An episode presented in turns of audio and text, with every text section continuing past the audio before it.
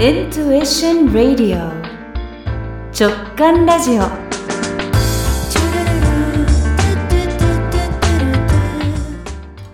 ラジオ構成作家、ヒプノセラピストのアコです。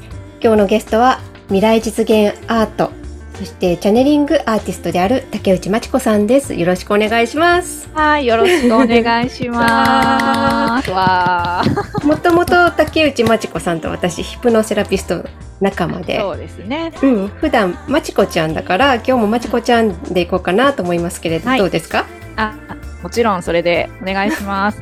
はい、二人とも？私はじゃああこちゃんと。はいあありがとうございます。大阪出身で私もだから普段関西弁なんでもうだんだんなってきてますけど、今日は関西弁で ナチュラルに喋ろうかなでちょっと。と行こうかなと。はーい。じゃあこれでいきますね。うん、ありがとうございます。じゃあ最初にちょっと自己紹介といいますか、未来実現アートについて教えてもらえますか？はい。えっ、と、私は、あの、ちゃん、あの、ご紹介にあった通り、まあ、チャネリングを使って絵を描くっていうことを、えっ、と、してます。で、えっ、と、未来実現アートっていうのは何かって言ったら、まあ、あの、お客さんの潜在意識とか、魂から伝わってくる、まあ、その方が、なんか大事にしたい価値観とかね、うん。あと、あの、未来のビジョンとか、可能性、その人が持ってる可能性とか、あと、その人の行動指針っていうのが、なんかこう、伝わってくるので、うん。えーそれを、え、えと、あと、そのチャネリングメッセージを文章にして、えーうん届けてます。はい。いで、、私の見えるその未来の範囲は具体的にどのくらいかっていうと、うんうん。まあ、あの、今、今の現状はこうなってますよっていうところと、あとは半年後、1年後っていう、だいたいそこら辺、1年、2年先っていうのが、うんなんかこう、ポジティブな未来の本質としてこう見えてくるので、うんその一場面、一番大事な一場面を、こう、絵に落としてうん届けてます。なるほど。聞きたいことを山盛りですけれど、うんうんまず、チャネリングっていうのはどういうものですか？そうですね。なんかチャネリングって多分人によっていろいろあると思うんですけど、私の場合は、えっと、その方になんかこう意識をつなげるというのかな？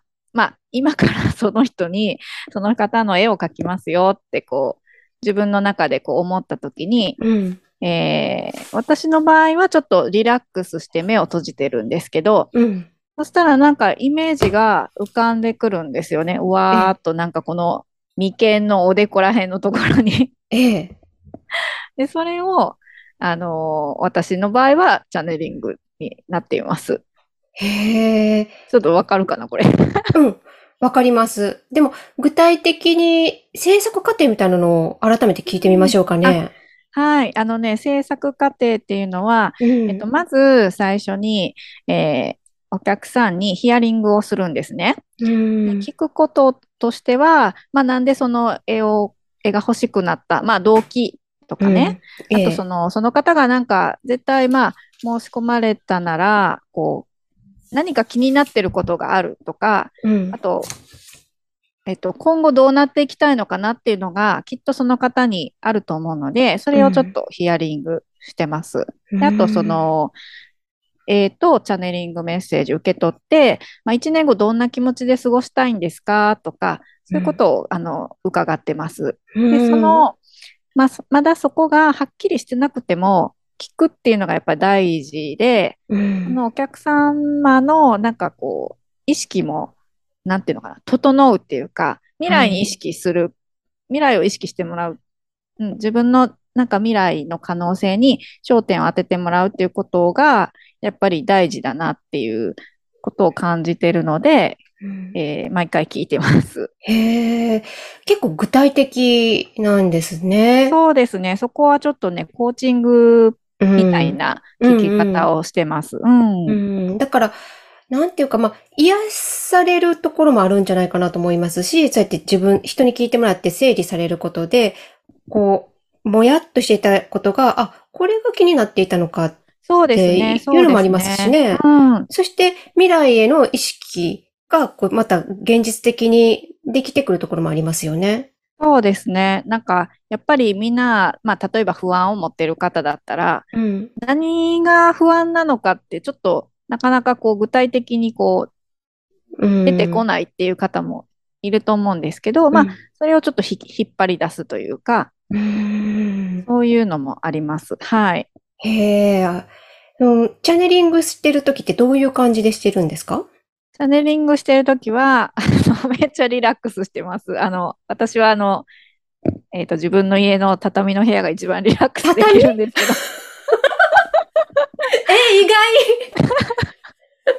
たた畳の部屋で、外あの、ゴローンとして、あで、あの、まあね、瞑想とかってみんな寝転んだりとかあ。う、ん。あの、まあ、ソファーとか椅子とか座ってる方もいると思うんですけど、それと同じ感じで、うん。こう、私もこう、寝転んで、もうリラックスすればするほど、精度の高いチャネリングが出てくるみたいな感じなので、へー、こう、本当にこう、あの、まあ、ヒプノセラピーと一緒なんですけど、まあ、深呼吸をね、たくさんして、うん。大きな深呼吸をたくさんして、体と、体をなんか緩めるって感じですね。うん。まあ、最終的には一枚の静止画になっていくじゃないですか。はい。それはチャネリングでそのまんま見ているんですか？それとも自分の中のその動画的な動きの中で自分が決めていくんですか？そうですね。そうそう。私のチャネリングメッセージの、あチャネリングのあの説明でちょっと忘れてたんですけど、私の場合は動画で出てくるんですね。映映画みたいに、うん。こういう場面がまずあって、こういう風に進んでいってとか、うん。本当に比比喩とか物語形式で、もうなんかまるで映画を見てるような感じで動画が動いてくるんですね。うん。で、その中で、あ、一番ここ重要だなっていうシーンを、まあ写真のように切り取ってうん絵にしてます。なるほど。うん作ってもらった人からの、まあ、印象的な反応とか、まあ、そういうのって何かありますか？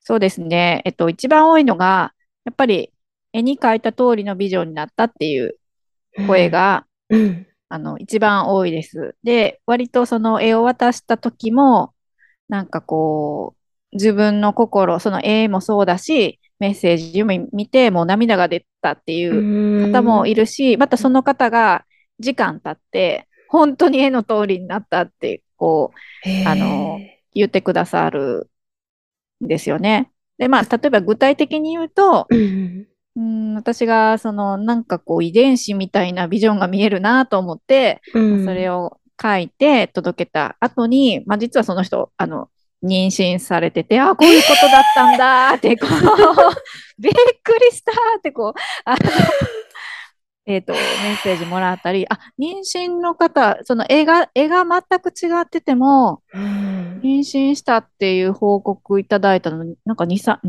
3件はあったような気がするんですけど。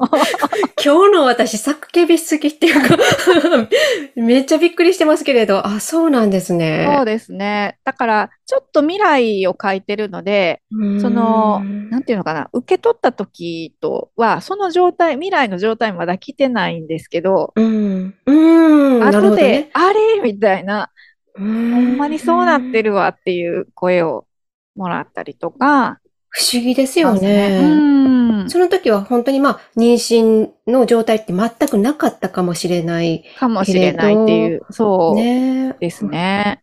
うん。でもね、私、その、まあ、まちこちゃんインスタグラムしてますようね。ん。で、まあ、すごい、ぜひ、綺麗だから見てほしいんですけれど、結あ構りがとうございます。動画もあって、あの、まあ、絵そのものがすごくうまい、そのデッサン力とか表現力の技術の高さにも驚くんですけれど、うん、その筆を運んでいる時のね、うん、その書き方とか見ていると、えー本当にそのクライアントさんに向かっている、すごい真摯なエネルギーを感じるんですよ。えー 嬉しい。もうぜひ、だからそれがまあ、あの、そういうことなのかなって、その絵に込められていることって。あ、そうですね。ううんうん。もう絵を描いてる期間って、まあ、描いてない時間帯もやっぱ意識はね、その方につながってるっていうか、うん。なんか常に考え、考えてるっていうか、こう、なんかこう見えない行動をこう、つなげてる感じなんですよね。なるほどね。はい。うんだか、ら、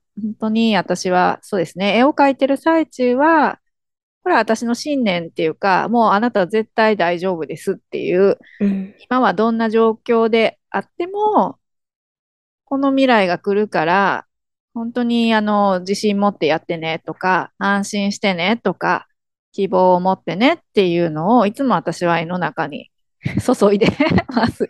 うん。ね、今の言葉でも本当にハートにこうグッと来た方いらっしゃると思いますし、まあ書いてほしいなって思った方もいらっしゃると思います。うんその、まあ、まちこちゃんの未来実現アートの SNS へ番組 SNS からリンクしておきますので、ぜひ皆さん参考にしてください。で、この番組では、あの、ゲストのこう、喜びとか大切にしていることを、まあ、直感のエピソードを通して教えてもらっているんですけれども、まちこちゃんはどうですか？そうですね。直感もいろいろ、またそれあると思うんですけど、私の場合の直感っていうのは、まあ、特に あの人生の大きな転換期に関わる直感っていうのは、ビビーじゃなくって、うん。うん。すごいささやかだったです。へー。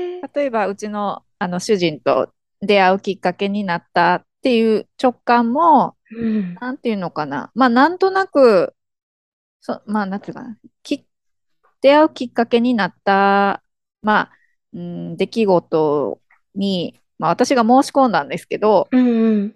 まあ、イベントに。それもなん、なんとなく申し込んでみようかなっていう感感じ、で、で、まあ、主人と具体的にこう、会う、初めて会うきっかけになったのも、なん、まあ、うん、会うきっかけになったのも、なんていうのかな。こう、ちょっと会いに行こうかな。まあ、オンライン、その時はオンラインでちょっとお話しする予定だったんですけど、ふとなんか、あ、ちょっと対面で直に会いに行った方がいいかもしれないなっていう、こう、思いが来たので、それに、それを行動に移した結果、まあ、結婚するきっかけになったりとか、うーん。そ、育てるような、なんか些細だけれど、せっかく気になった感覚あるから、行動してみようかなって感じですかね。そうですね。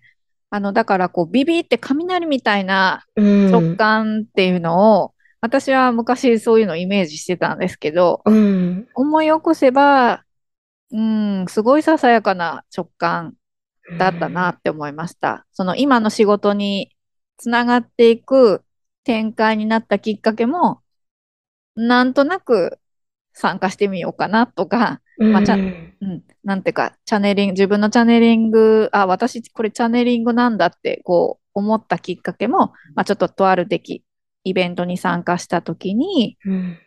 まあ気がついたんですけど、それもそのイベントに参加しようって思わなかったら、うん。出てけえへんかったから、そうですね。だから、かこう、うん些細な直感で、まちこさんの場合は行動してますね。そうですね。うーん。なんかちょっとその、割と気気軽にやってみようかなっていう、うん。なんか大きなハードルを超えるぞっていう感じではなくてう、ん。うん、なんかちょっとやってみようかなっていう、うん。そういう軽いノリでやったものって、後々振り返ると、うまいことつながってんなっていううん。展開になっててね。うん小さなことでもやってみて、で、うん育てていそうですねく。うん。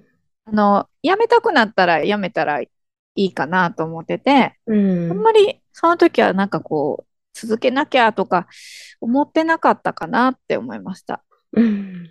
わかりました。ありがとうございあます。りがとうございます。なんか、まちこさんの魅力そのものも今のお話から感じられました。ありがとうございます。そうですね。うん、今日のゲストは未来実現アートチャネリングアーティストの竹内まちこさんでした。はーい。ありがとうございました。ありがとうございました。